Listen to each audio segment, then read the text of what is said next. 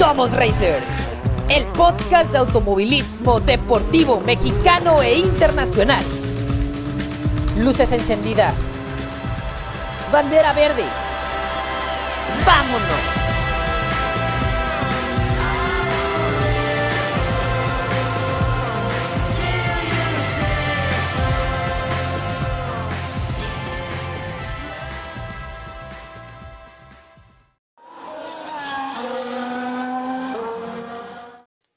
Imagínense la escena. Una muchacha menor de 15 años acompaña a su padre y su hermano, ambos pilotos de rally, a pedir la oportunidad de probar un auto de rallies en uno de los clubes más importantes de México. La respuesta hace menos de 40 años fue un rotundo no, pero ella no se rindió y continuó persiguiendo su sueño hasta que lo alcanzó. Durante la cobertura que Somos Racers hizo del pasado Rally de las Naciones en Guanajuato, nos enteramos de la participación de esa realista mexicana, que hoy es una de las más reconocidas a nivel internacional, y nos dimos a la tarea de localizarla para que nos platique de su trayectoria, sus anécdotas y toda esa experiencia que ahora tiene tras muchos años como navegante de grandes pilotos mexicanos y extranjeros. Su carrera la inició aquí en México, en donde fue campeona nacional. Luego tuvo el tupé de ganar una carrera panamericana, convirtiéndose en la primera mujer en hacerlo. Conquistó el Pikes Peak en 2010 y ha sumado importantes victorias en competencias europeas. Actualmente radica en Inglaterra y nosotros tenemos el privilegio de charlar con ella. Racers está con nosotros Angélica Fuentes. Angélica, bienvenida a Somos Racers. Millones de gracias por aceptar nuestra invitación para charlar contigo. Muchas gracias, Alonso. Pues es un privilegio estar en tu programa. Gracias por la invitación. No, pues gracias a ti por aceptarla. Platícanos cómo te va allá en Londres. ¿A qué te dedicas cuando no estás arriba de un coche de rallies? bueno, a descansar un poquito, a cargarme de batería. Yo soy diseñadora de joyas y eso es lo que me dedico. Entonces tengo mi propio negocio y bueno, es una fortuna porque entonces, este, así cuando necesito darme permiso, me lo doy y me puedo desaparecer. Si necesito desaparecerme por un mes, que es el caso, por ejemplo, muy particular de la carrera panamericana, que eso me implica estar fuera un mes, eh, pues me doy permiso o si sale algún plan de correr la próxima semana que alguien necesite un navegante, pues también este, tengo esa flexibilidad de poder tomar la decisión, decir si sí, me voy al rally fulano, ¿no? Sí, perfecto. Bueno, eso, digamos, como dices tú, es, la ventaja de ser tu propia jefa hasta cierto punto, porque pues te autoriza las vacaciones y te autoriza los permisos. Así, así es, definitivamente. Independientemente de eso, también ah, corro un poquito acá en un campeonato que le llaman BSC y este, nada que ver con rallies, pero ese también me tiene bastante enfocada, que es aprenderte una ruta y son frenadas, aceleradas, pero ella es un cochecito muy viejito, pero ese también eso también me encanta. O sea, siempre es gasolina, ¿eh? todo es relacionado con gasolina. Perfecto, qué maravilla. Oye, Angélica, ¿y, qué comida mexicana que no venden allá en Inglaterra extrañas más? Ay, pues extraño de todo, pero eh, mucha gente no me cree, pero siempre una maleta, por ejemplo, ayer que regresamos aquí a la casa, a tu casa, a la casa de ustedes, una maleta viene llena de ingredientes mexicanos, entre mole, tortillas, gorditas, este, todo lo que te imaginas, eh, pelones para mi sobrina, porque también mi sobrina vive aquí en Londres. Entonces, todos los anteojitos vienen en la maleta, una maleta es de pura comida. Entonces, sí, no me da tiempo de extrañar. Sí, hay cosas que extraño, por ejemplo, tamales, ¿no? El otro día es tamales, pero no, no, no, no te saben lo mismo al puesto de tamal. Pero bueno, este, sí extraño mucho mi comida mexicana, pero trato de cocinar de vez en cuando este, comida mexicana aquí para no extrañar tanto. perfecto, perfecto, qué padre. Y bueno, ahora sí vamos a entrar ya en materia de, de gasolina, de llantas quemadas, de llantas derrapadas. Y platícanos un poquito de cómo fueron tus inicios en el realismo. ¿Quién te impulsa o quién te inspira a ser realista? Claro, bueno, pues estás hablando de hace más de 39 años cuando Angélica incursiona en el mundo del realismo, en el mundo que se creía que era el club de Toby donde no me, no me dejaban ni ser socia de club porque en ese entonces pues, pues, pues no, era, un, era muy cerrado, ¿no? Entonces, quien me, inspira y quien me impulsa es mi papá, que siempre se lo agradezco del alma haber compartido, transmitido esta pasión por este deporte. Y él es el que, con el primero que hago un rally, yo me acuerdo, tenía 13 años, tenía el pie roto y todo, con todo mi muleta me subía al coche. Y, y, yo desde muy chiquita, como todos, ¿no? Tú idealizas a tu papá y yo le decía, wow, corre coches y yo algún día quiero ser como él y yo quiero ser piloto. Entonces empecé a correr como navegante y ya un día llegó y me dijo, ¿sabes qué? Yo sé que tú quieres correr. Aquí están las llaves del, de, de, mi, de mi coche. No, ya te inscribí a un rally de regularidad. En ese entonces lo organizaba el, el RAC.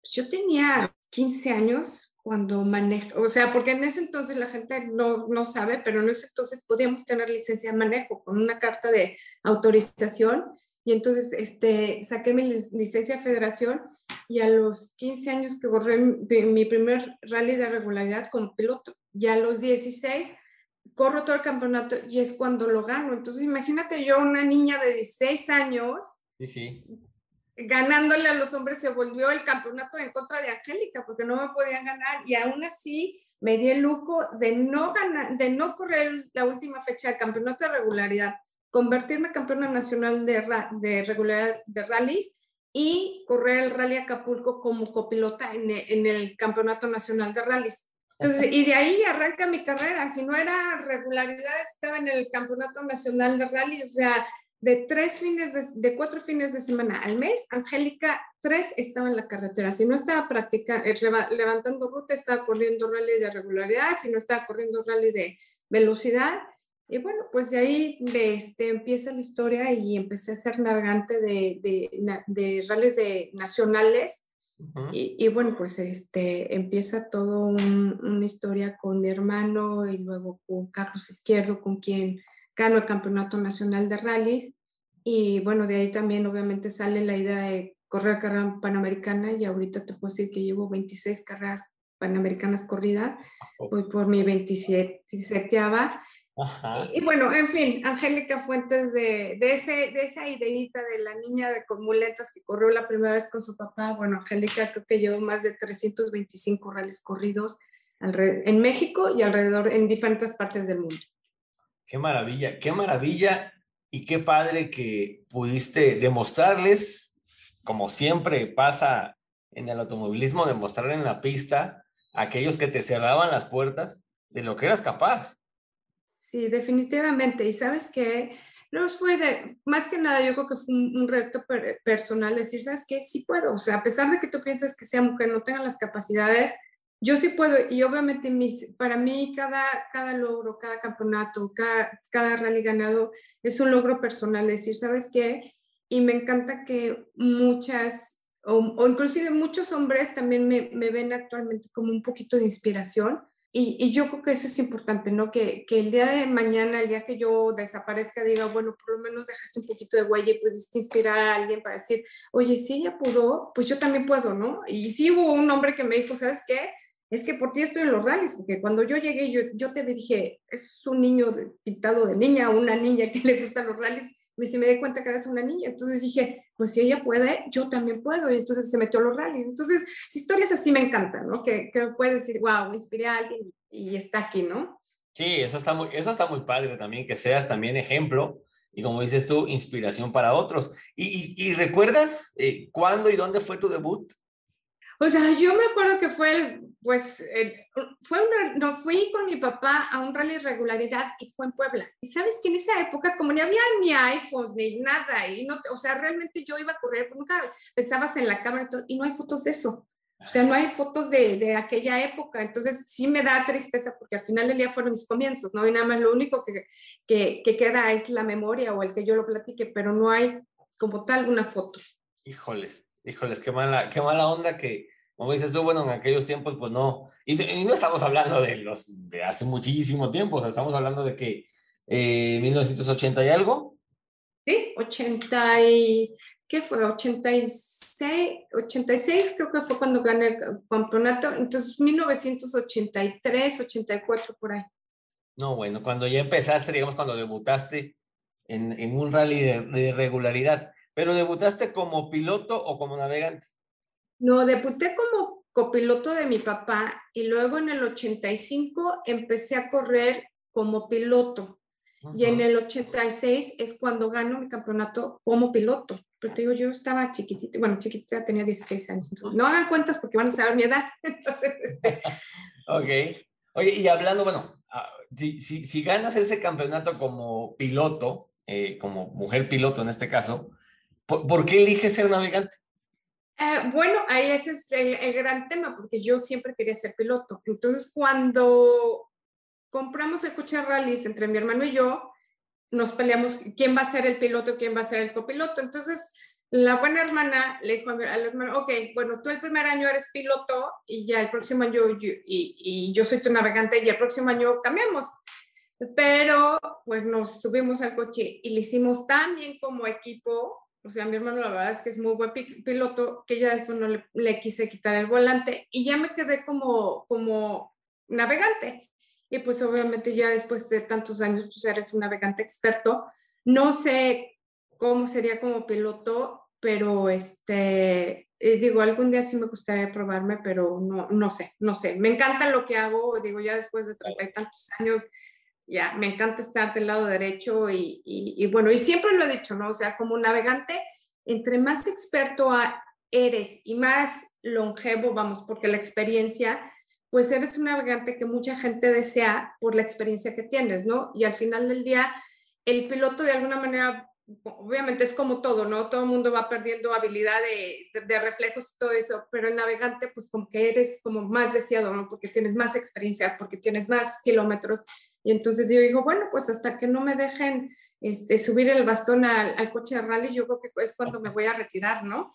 Claro, digo, mientras podamos y tengamos eh, la salud, como dicen por ahí, pues adelante, nosotros seguimos en lo que nos gusta. Y ahora, Angélica, eh, platícanos. Definitivamente. Sí, platícanos de esa labor como navegante, como copiloto, que es igual, o yo creo que es, es de mayor importancia que la del piloto.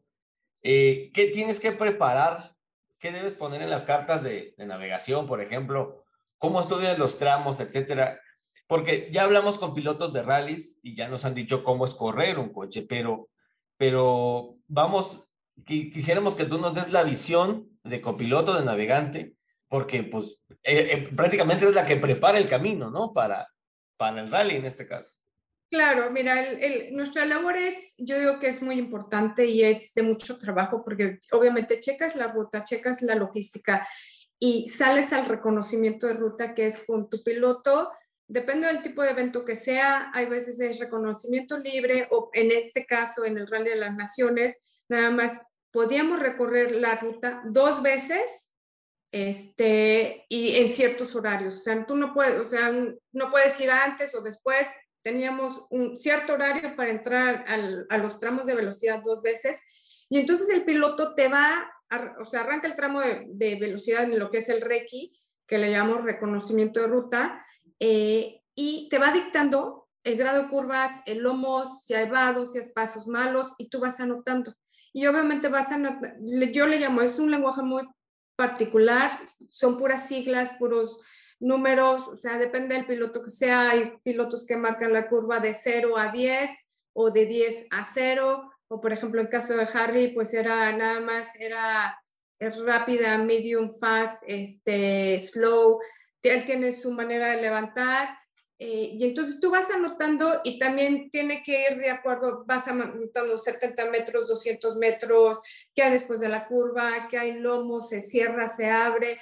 Entonces, todas esas palabras que tú, entonces ya las anotas y, y ya preparas tu levantamiento y el día del rally lo que tú haces, lees el levantamiento, pero lo lees en una secuencia de acuerdo a qué le gusta al piloto ir. Por ejemplo, a Harry no le gusta que, que repitan las curvas. Entonces, era una vez y calla y le decías que después, o sea, tienes que analizar si es una derecha rápida 300, le dices derecha rápida 300 porque sabe que puede salir súper rápido y va a tener 300 metros, tú te esperas y ya salen los 300 y ya le, le cantas la siguiente curva, entonces tú le vas ayudando a tu piloto a que sea mucho más rápido, porque le vas diciendo qué es lo que viene, o sea, en su mente ya se va preparando, si tiene que estar del lado izquierdo, del lado derecho, Ese es en cuanto a los tramos de velocidad y obviamente somos, yo les digo, los guardianes del tiempo, porque un adelanto o un atraso en cuanto a entradas o salidas de controles te puede costar el rally. O sea, aquí un adelanto, creo que un adelanto era un minuto, un atraso eran 10 segundos, una cosa así.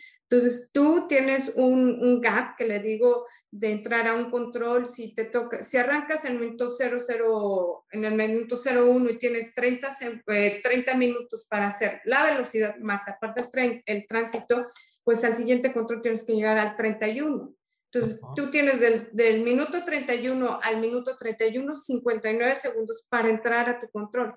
Entonces, eh, o sea, tienes que ser súper exacto en tus entradas y salidas para no penalizarte. Entonces, esa es nuestra gran labor de, ah, y el checar este, la presión de las llantas, que es súper importante antes, de cada etapa, de velocidad, tú como, este, obviamente asegurarte que haya agua, todo lo demás para que tu piloto también esté, este, pues muy agua o, o diferentes este, bebidas que, que, le llaman deportivas para mantener un ritmo, por ejemplo, en Leones, la gente no se da cuenta que adentro de los coches estamos entre 40 y 50 grados, físicamente es un, un, rally muy demandante. Entonces, son muchos detalles los cuales tienes que estar pendiente de cuántos litros de gasolina necesitamos, para cuántos kilómetros, entonces en las recargas de gasolina, saber exactamente cuántos litros poner para que no te vayas a quedar sin, sin gasolina. Entonces, es una, una labor muy metódica, yo digo, que es de mucho detalle, que no hay que descuidar ninguno de, ningún detalle, porque todos esos detalles al final del día cuando se conjugan y cuando las combinas bien, pues te lleva un buen resultado, ¿no? Claro, pero eso, esa labor obviamente es conjunta con tu piloto, no la haces toda tú solita. Ah, no, no, no, no. Obviamente cuando haces el reconocimiento lo haces con tu piloto, porque escribes lo que él quiere escuchar. Entonces, este, pero sí, hace cuando ellos, ya en el momento de rally, ellos sí se encargan de enfocarse en lo que es, este, el, eh, o sea, manejar y ya tú todo lo demás en cuanto a los números, en cuanto a las curvas, pues ya es tu trabajo, ¿no? Él, yo ya, él ya te dijo, ya van a hacer el reconocimiento. Y bueno, obviamente yo, yo digo, no, no, en un equipo no eres ni más ni, menos. Yo siempre he dicho, hablo de un 30, 30 y 30 o 33, 33, que es piloto, navegante mecánicos, o sea, la gente que está detrás de nosotros, si no hay una buena preparación, es como digo, tiene, puedes tener un excelente reconocimiento, un excel, reconocimiento de ruta, un excelente piloto, pero si el coche en el taller no se preparó bien o el, el servicio que te está auxiliando en ese rally no funciona, pues no tienes el resultado que vas a buscar, ¿no? Entonces, si alguna de estas partes falla, pues no hay. Entonces, siempre se habla de un trabajo de equipo, para poder tener el mejor resultado. Y les digo, y gracias a los chicos que siempre, los héroes sin capa, les digo, porque siempre están detrás de nosotros y la gente no los ve, nada más ven a, nosotros que estamos en el coche de pero gracias a la gente que está detrás de nosotros, pues todo, o sea, podemos brillar, ¿no? Pero por los que brillan también son ellos que están atrás. Sí, ellos también son parte muy importante de, de cualquier equipo en cualquier categoría de automovilismo. No los vemos como ellos, vemos al piloto, en el caso de los rallies vemos al copiloto, eh, pero detrás de, de, ustedes está la gente que, se mancha las manos de grasa, de, que atornilla, que mueve, que estabiliza, que equilibra, digamos, el, el, coche en este caso para que tenga un buen rendimiento y ustedes, como dices tú, tengan un, el resultado que buscan. Definitivamente, definitivamente ellos es, es una parte vital del equipo. Ahora, Angélica, vamos a cambiar tantito el, el canal y queremos preguntarte de, toda tu exitosa trayectoria, por lo que hemos estado leyendo de, de ti y visto de ti, ¿cuál consideras que es el mayor éxito que has conseguido en toda tu carrera? Híjole, es, es, es que es bien difícil decir cuál es el... Yo creo que, bueno, el haberme convertido la primera mujer en México, haber ganado campeonato de regularidad como piloto manejando para mí fue un gran logro y bueno, es que son diferentes y, los éxitos son diferentes. El ser campeona nacional de rally también me llenó muchísimo de, de, orgullo y bueno, decir que soy la primera mexicana que gana la carrera panamericana.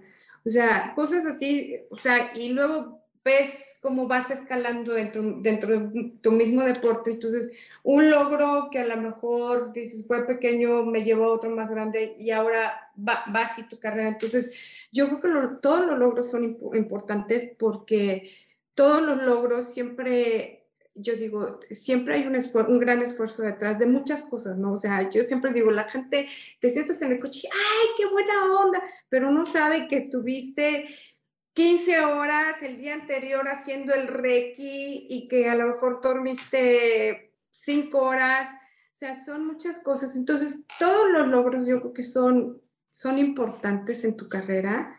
Todos significan de alguna manera ah, muchas cosas. Entonces, yo creo que hablar cuál es el más importante, yo creo que es el conjunto de todos, ¿no? Claro, claro, sí, son, son varios. Y digo, tú has escrito historia en nuestro país como mujer, ¿sí? En Racers, ella es Angélica Fuentes, es una realista mexicana que ha tenido eh, muchos, ahora sí que éxitos en nuestro país y fuera del país. Como dice ella, fue la primera mujer en ganar la carrera panamericana, una de las pruebas de rally más importantes que hay, en, al menos en Latinoamérica.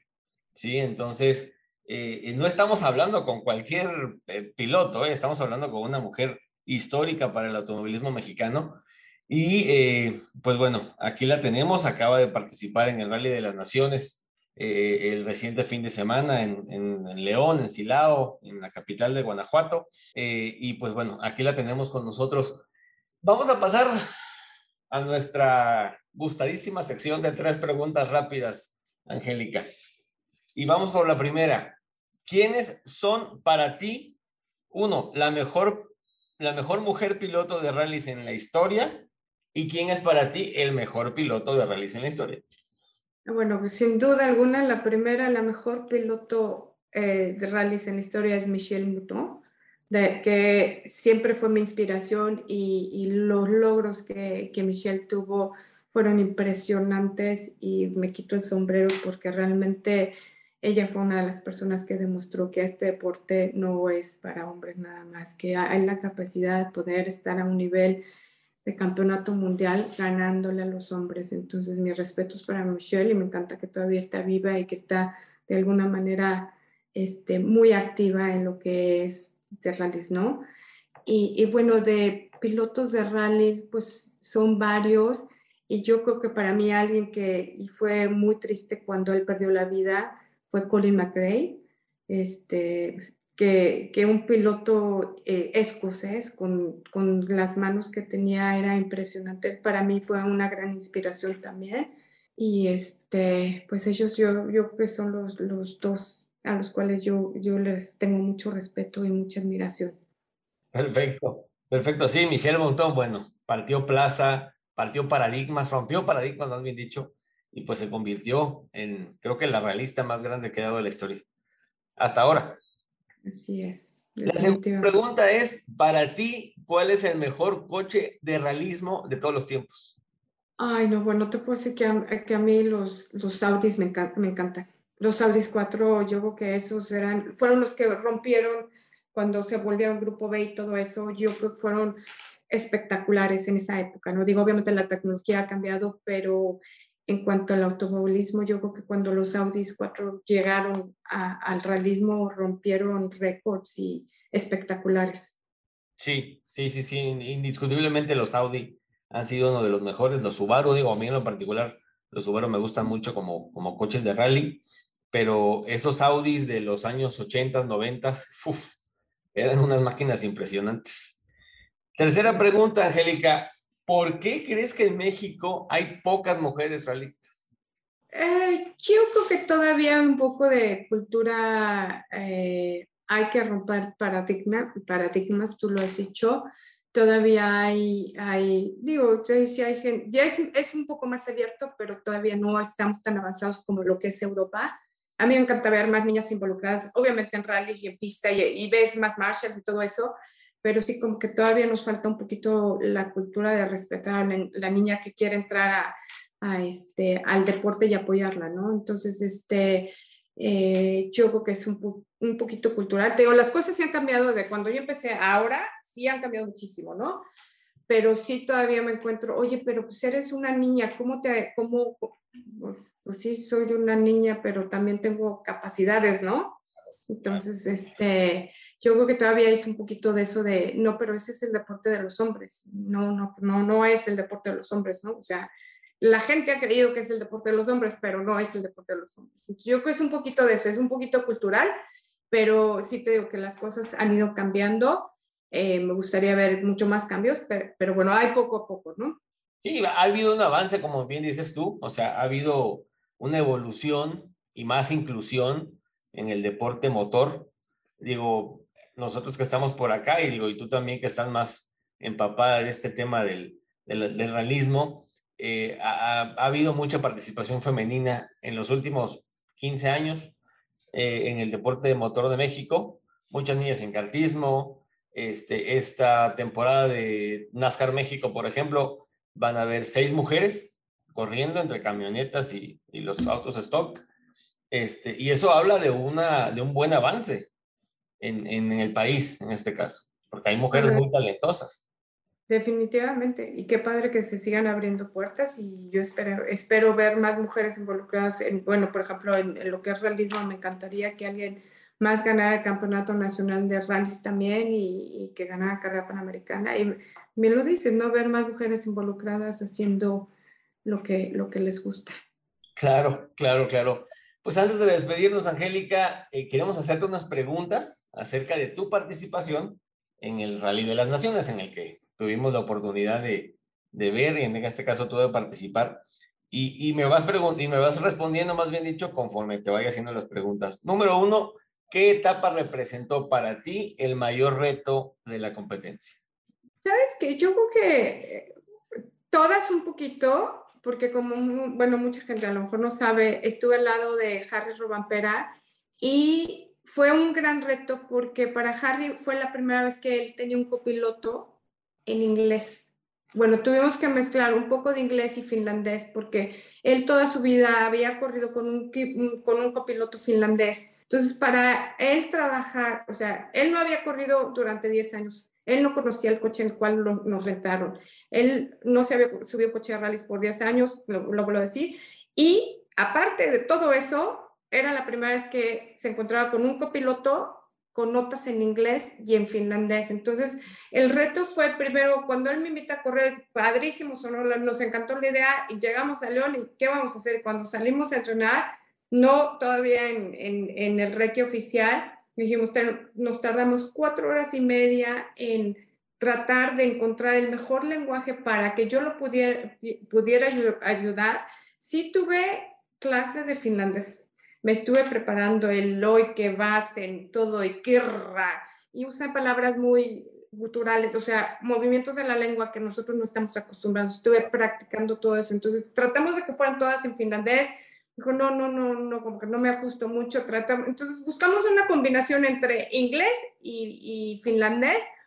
Entonces, sí fue todo un reto, tanto para él como padrísimo, pero me encantó porque lo, lo acabo de escribir, el trabajo de equipo, cuando tienes un nivel de competencia tan alto, el trabajo de equipo siempre estuvo ahí y el no darte por vencido siempre estuvo ahí. Entonces, y esa conexión al final del día llegó en un momento del rally. Yo todavía las dos últimas etapas tuve que, que, que, modificar una, un, le llaman K, me decía K por Co. Entonces en mi mete ya no era K, era Co. Entonces sí me explico, el trabajo mental que tú tienes que ir haciendo, el ir navegando y que a la hora que ves la, la K no es K, ni eh, ahora es Co, y eso le ayudó muchísimo. Entonces, esa sincronía, entonces sí fue todo un reto, estoy súper contenta porque lo tomé y desde que me invitó, le dije, sí, va, desde que me fui finlandés, sí, va, nunca titubeé a decir, nunca dudé de mis capacidades, nunca. Entonces, este, fue un rally muy intenso, pero fue increíble.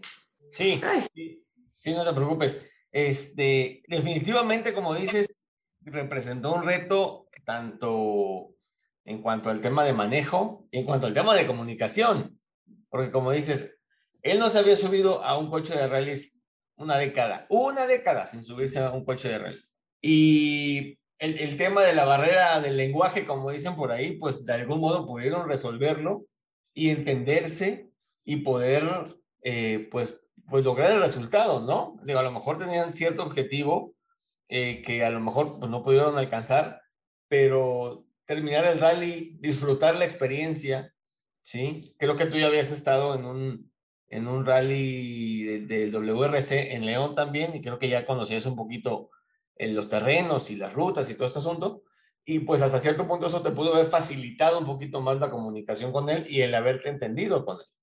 Claro, definitivamente. Digo, yo eh, ya había corrido el W, tú bien lo dices, el WRC en el 2007 con un piloto americano y actualmente, bueno, hace 20 años yo a Harry lo conocí porque Harry es el primer piloto que va era el Rally Corona, que va a hacer la prueba a ver si el rally estaba apto para hacer uno del serial, o sea, pertenecer al WRC. Y es cuando yo conozco a Harry porque Harry gana el rally y yo acabo en segundo lugar junto a Harry. Entonces, ese rally tuvo efectivamente, lo dices bien, yo lo conocía muy bien porque lo corrí como 12 años. O sea, antes de que se convirtiera WRC, yo, lo, yo ese rally lo corrí año con año, porque creo que era el Rack 1000, una cosa así, el Rally de las Américas o algo así se llamaba. Entonces, estaba dentro del Campeonato Nacional de Rally y entonces lo corríamos ahí en, en León.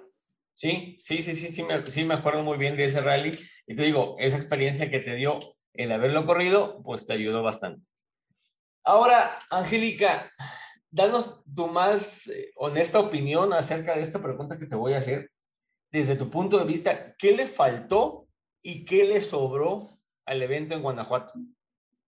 Yo creo que para mi gusto fue un, evento de muy bien organizado, la verdad que sí estuvo muy bien organizado, fue, yo creo que fue del nivel WRC en cuanto a controles, porque usaron a la misma gente que han usado para, para los, los eventos previos. Entonces es gente preparada. Cuando hubo un problema con una etapa que se canceló, la, la ruta alterna estaba ahí, llegamos, seguimos la ruta alterna sin ningún problema. El cierre, o sea, yo, para mi gusto, todo fluyó súper bien. Lo único que estaba medio confuso, que después nos tuvieron que mandar un boletín ya más grande y pintado bien, fue el sentido de, cómo era el transitar dentro del servicio de Park Ferme que le llaman, ¿no? Pero fuera de eso, yo creo que nada le faltó, todo espectacular con la organización, este, muy comunicativos, teníamos un chat donde se mandaba toda la información a los pilotos navegantes, eso fue también muy bueno.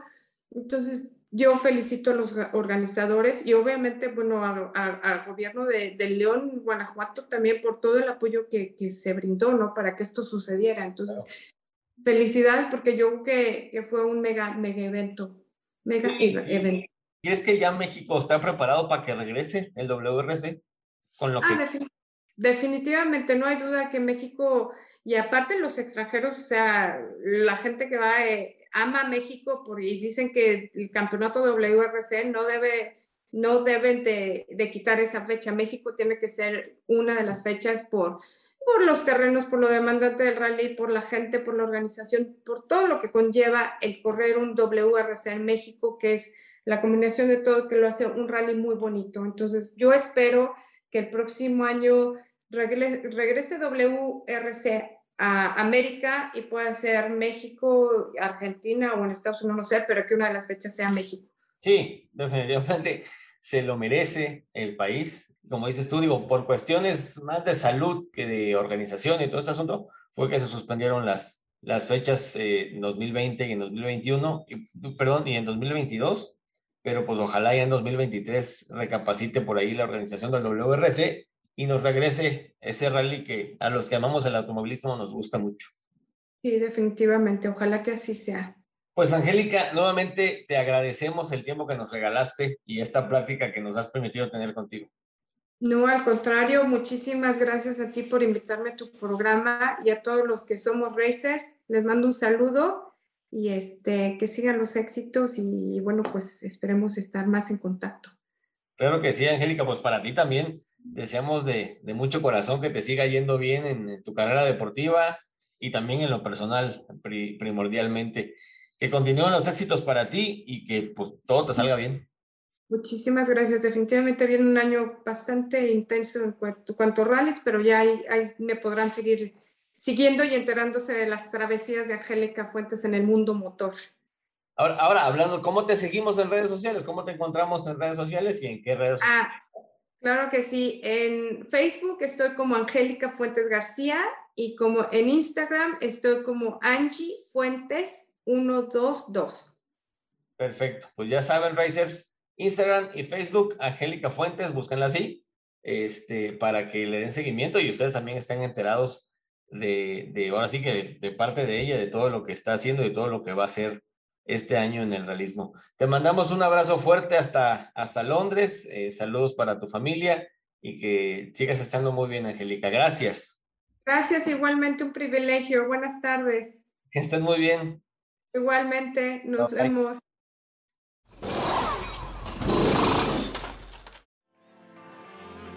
NASCAR México.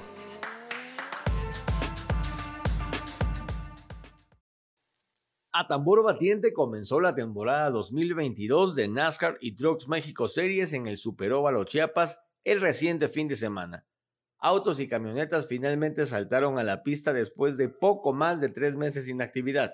Pilotos novatos y rostros muy conocidos volvieron a la acción y vaya que tenían muchísimas ganas de hacerlo porque las sesiones de prácticas, la clasificación de las camionetas y las carreras de ambos seriales estuvieron lo que le sigue de buenas. Rogelio López fue el triunfador de la carrera del denominado Gran Premio NUSCA de NASCAR México tras una prueba retadora tanto para él como para el resto de la parrilla.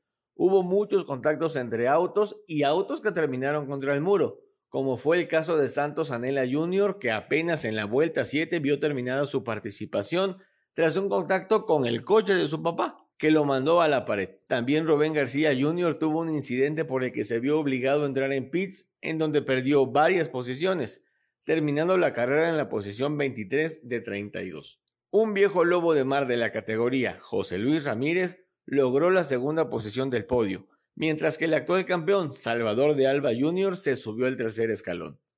Esto es lo que opinó Rogelio López de su triunfo en Chiapas. Bueno, una carrera complicada. Eh, arrancamos en la posición 20.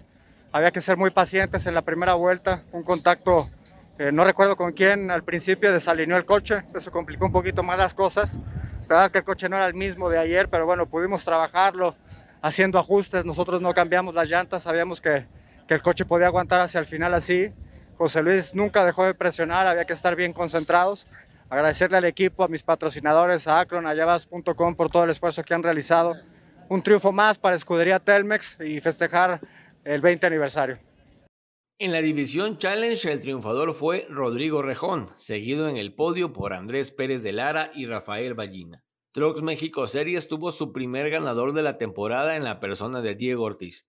El piloto del equipo HO Speed Racing se valió de toda su experiencia en las camionetas para obtener el triunfo en el óvalo chiapaneco. Rodrigo de Colombres, coequipero de Ortiz, logró la segunda posición, apuntando el 1-2 para el team de Hugo Oliveras. Alonso Salinas, de Tamia Racing, se quedó con la tercera posición.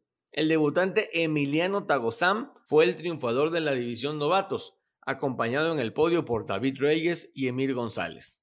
En esta primera fecha, las camionetas tuvieron una sesión de clasificación, obteniendo la pole Eloy Sebastián Muñoz, que no supo capitalizar el haber salido primero. La carrera la terminó en cuarta posición.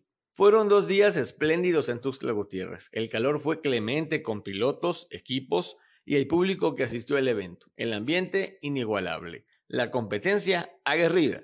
Muy padre la primera fecha de NASCAR y Trucks México Series en Chiapas. El segundo compromiso de la categoría reina del automovilismo deportivo nacional será en el Autódromo de Querétaro los días 7 y 8 de mayo. Y ya se la saben, aquí en Somos Racer los mantendremos informados antes, durante y después de dicho evento.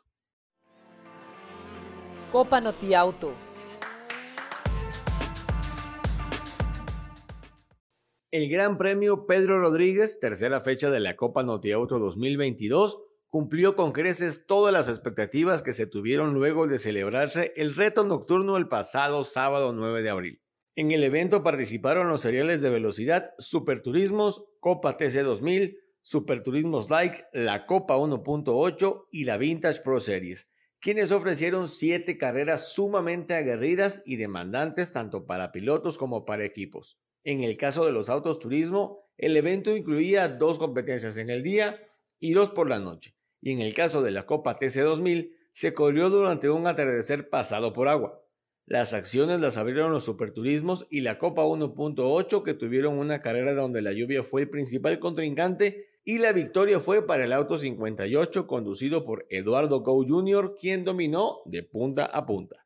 Al ondear la bandera verde, las primeras gotas de lluvia cayeron en la pista del hermano Rodríguez, pero eso no impidió que los pilotos sortearan con mucha, mucha habilidad las curvas que se hicieron más complicadas con el agua. Aún así, los tiempos promedio fueron más rápidos de lo esperado y el manejo intrépido de Go Jr. fue lo suficientemente contundente para cruzar la meta con más de 20 segundos de ventaja sobre su más cercano contrincante, Raúl Garza Jr., que se tuvo que conformar con el segundo sitio general. El tercer lugar fue para Santiago del Rincón. En lo que respecta a la Copa 1.8, la victoria la obtuvo Irán, el Tigre Sánchez, del equipo Tiger Racing. En segundo lugar quedó Oscar Cervantes, que había obtenido la pole position, y en tercero arribó Saki Ibrahim. La carrera 1 de los Superturismos Like fue un cóctel de adrenalina, ya que el remanente de lluvia causó estragos en los punteros y fue determinante para el resultado final. Quien supo salir avante fue Juan Carlos Sarmiento, que realizó los mejores trazos para llegar a la meta luego de ocho giros y una ventaja de apenas un segundo sobre Genaro Dávalos Jr., que ocupó el segundo sitio. Quien también dio toda una muestra de manejo para llegar en el tercer lugar del podio fue el romano Oria Chirigut, que mantuvo a raya a sus rivales y conservó su lugar de partida. En la Copa TC 2000, los gemelos Alan y Elliot Van Rankin se apuntaron su tercera victoria consecutiva a bordo del auto 28 de Alessandro Racing. Fue una prueba que tuvo varios retos en sí misma. Primero, la lluvia que se había presentado momentos antes dejó la pista resbaladiza y por consecuencia propensa a los despistes. Además, fue la competencia que tuvo la transición de día a la noche, lo que también fue todo un reto para equipos y pilotos. Los Van Rankin terminaron con una ventaja de casi 13 segundos sobre Majo Rodríguez y Rafa Palacios, pilotos del Auto 7 de Zapata Racing, Ambos tuvieron un gran cierre, pasando del séptimo sitio de arrancada al podio. Finalmente, el auto 47 de Jonathan Briseño y Girardo Izquierdo ocupó el tercer lugar del podio. Ya bajo los reflectores del Autódromo Hermanos Rodríguez, es decir, por la noche, la segunda carrera de los superturismos y la Copa 1.8 sacó de sus asientos a los espectadores que también aguantaron la lluvia y el frío para ver cómo Eduardo Go Jr. repetía victoria y de una manera determinante, cruzando la meta con una ventaja de casi 20 segundos sobre Alan Van Rankin, su coequipero. El tercer lugar fue para el auto 82 de Raúl Garza Jr. y Luma García. Por lo que respecta a la Copa 1.8, el ganador fue Oscar Cervantes, seguido por el auto 19 de Ramón Osorio y Armando Pagazza. Y el tercer lugar fue para Irán, el Tigre Sánchez, que visitó por segunda vez el podio en esta categoría. Para cerrar con broche de oro el Gran Premio Pedro Rodríguez, los pequeños pero poderosos autos de los Superturismos Light salieron a la pista para cumplir con su segunda carrera, siendo ganada por el argentino Bautista Sestau, tras la penalización de 30 segundos a Carlos Rodríguez por incumplimiento del reglamento. Oria Chirigu terminó segundo y Genaro Dávalos en tercero. La próxima cita del campeonato será el 7 de mayo con el Gran Premio Triatlón.com, cuarta fecha de la Copa Auto que se correrá nuevamente en el Autódromo Hermanos Rodríguez. Estén al pendiente de nuestros canales y de este podcast donde les estaremos informando todo lo que suceda alrededor de este evento.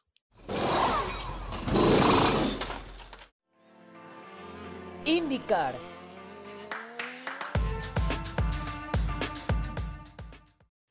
Aplicando todo su talento al volante, Pato Howard obtuvo la quinta posición en la carrera del Gran Premio de Long Beach de IndyCar el reciente domingo, prueba que fue ganada por Joseph Newgarden, quien aguantó y aguantó todos los embates de Romain Grosjean en su mejor actuación en la categoría norteamericana hasta ahora. El podio lo completó el actual campeón Alex Palou. Palou tomó el liderato de la carrera en la vuelta 34 al ingresar a los pits antes que Newgarden y Colton Herta, quienes estaban por delante de él hasta ese momento. La lucha entre los tres se mantuvo hasta la vuelta 56 cuando Colton Herta impactó contra el muro en la curva 9, provocando un encadenamiento. Newgarden retomó el liderato tras una nueva parada de pits que lo puso al frente del español con Marcus Ericsson situándose en la tercera posición por delante de Román Grosjean. pero la carrera tendría un cambio en las primeras posiciones en la vuelta 67 cuando el sueco de Ganassi pegó en la pared de la curva 4. Scott Dixon no logró esquivarlo y descendió a la sexta posición, esto mientras Patricio Howard avanzaba a la quinta plaza. El incidente de Ericsson llevó a que Grosjean avanzara al tercero por detrás de Newgarden y Palou. El expiloto de Fórmula 1 adelantó al campeón de la categoría con 15 giros para el final para iniciar una persecución sobre el coche de Penske. Faltando nueve vueltas para el final, una nueva bandera amarilla compactó el grupo cuando los coches de Jimmy Johnson y David Malucas quedaron incrustados en la barrera de neumáticos de la curva 8. La carrera reinició para un último sprint con cinco giros. Grosjean intentó atacar a New Garden por la cima, pero sin resultados positivos. Palou mantenía raya a Will Power mientras Howard cerraba los cinco primeros. Howard mismo, el sábado durante la conferencia de prensa post-clasificación, declaró que justo ahora ve muy poco factible realizar otras pruebas con el equipo McLaren de Fórmula 1, debido a que, según él, McLaren anunció el mes pasado que Colton Herta, piloto del equipo Andretti en IndyCar, completaría un programa de pruebas este año con la escudería británica. Algo parece que se rompió para Howard. El propio mexicano admitió, a poco de conocerse esa noticia, que su futuro era incierto tras el acuerdo de Herta, algo que Zach Brown descartó, y ahora volvió a mostrarse en la misma sintonía en una entrevista con ESPN. En cuanto a la llegada de Herta a McLaren, Howard siente que se ha generado un duelo particular con él, pero se encargó de aclarar que no cuentan con las mismas herramientas en IndyCar y que, cuando sí fue el caso en Indy Likes, el mexicano quedó por delante. El próximo compromiso del serial gringo de monoplaces será el Honda Indy Grand Prix of Alabama, a desarrollarse en Birmingham Motor Speedway del 29 de abril al 1 de mayo. NASCAR.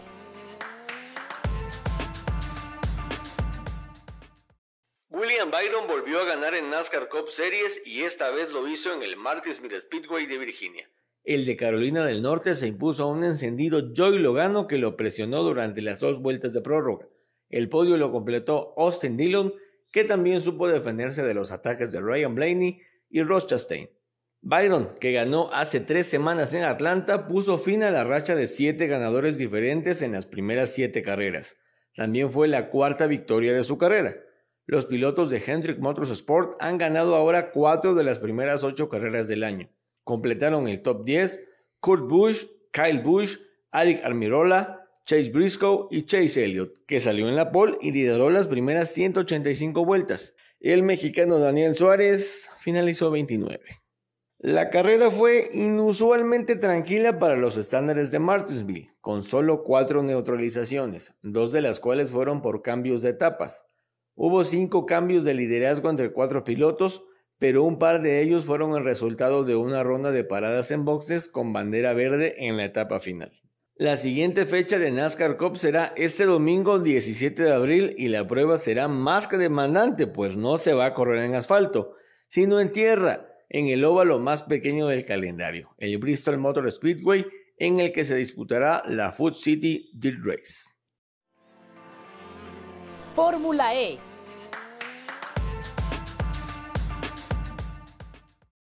Mitch Evans conquistó dos veces Roma. El piloto de Jaguar ganó ambas carreras de Fórmula E en la capital italiana y de manera monumental al terminar con considerables ventajas sobre quienes lo acompañaron en el podio tanto el sábado como el domingo. Fue en las calles de Roma donde el neozelandés había conseguido su primera victoria en la categoría eléctrica en 2019 y regresó a reclamar sus terrenos este 2022. En una agitada primera vuelta en la carrera del sábado, que desencadenó la salida a pista del coche de seguridad para retirar el Nissan E-Dams de Max Gunther, Evans se abrió paso entre los dos Porsche de Pascal Belrain y André Lotterer. Con la carrera reanudada en la vuelta 4, el piloto neozelandés se colocó detrás de Jake Dennis y los dos intercambiaron posiciones en pista durante la primera fase del Attack Mode. Evans lo activó en la novena vuelta y pudo adelantar a Dennis, aunque el piloto de Avalanche Andretti más tarde le devolvió la maniobra. Sin embargo, el contacto de Jake Dennis con Antonio Félix da Costa, durante el cual realizó un adelantamiento en la vuelta 11 sobre el piloto de Diez Tichita, también permitió a Evans colarse. Dennis, por su parte, recibió una penalización de 5 segundos por su participación en el incidente. Mientras, Jean-Éric Bernier usaba su segunda fase del modo de ataque en la siguiente vuelta. Evans estaba en cuarta posición y dando caza al trío de Stoffel Van Dorn, Robin Fringe y Nick de Vries que encabezaban la competencia. Mientras Van Dorn y Fringe se disputaban el liderato, Evans usó su segunda fase del Attack Mode y recuperó el terreno que había perdido frente a ellos. Fringe se deshizo entonces de Van Dorn, dejando al belga vulnerable a las maniobras de Evans ya que había quedado indefenso ante la activación del attack mode de su perseguidor. Aunque Frings defendió su liderato con uñas y dientes, no pudo hacer frente a Evans que se puso al frente en la vuelta 18.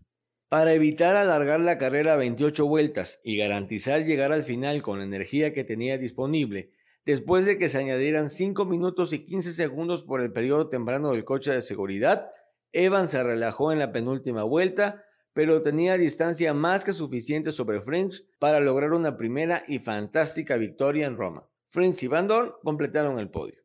El domingo, y utilizando una sola vez el Attack Mode en toda la carrera, nuevamente Evans se alzó con el triunfo valiéndose también de las extensiones de tiempo causadas por los incidentes de Alexander Sims, Antonio Giovinazzi, Sam Bird y Nick Cassidy, que provocaron en diversos momentos de la prueba la salida del safety car añadiéndose varios minutos a los 45 que dura una carrera de Fórmula E. El podio dominical fue completado por Jean-Éric Bernier y nuevamente por Robin Fringe.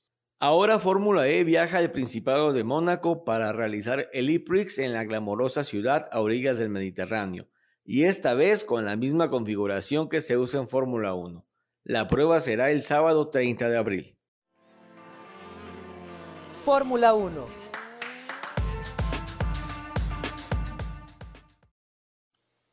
temor a equivocarme, les puedo decir que Charles Leclerc y Sergio Pérez son hasta ahora los dos mejores pilotos de la actual parrilla de Fórmula 1. Y lo demostraron en el Gran Premio de Australia, disputado el reciente fin de semana en Melbourne.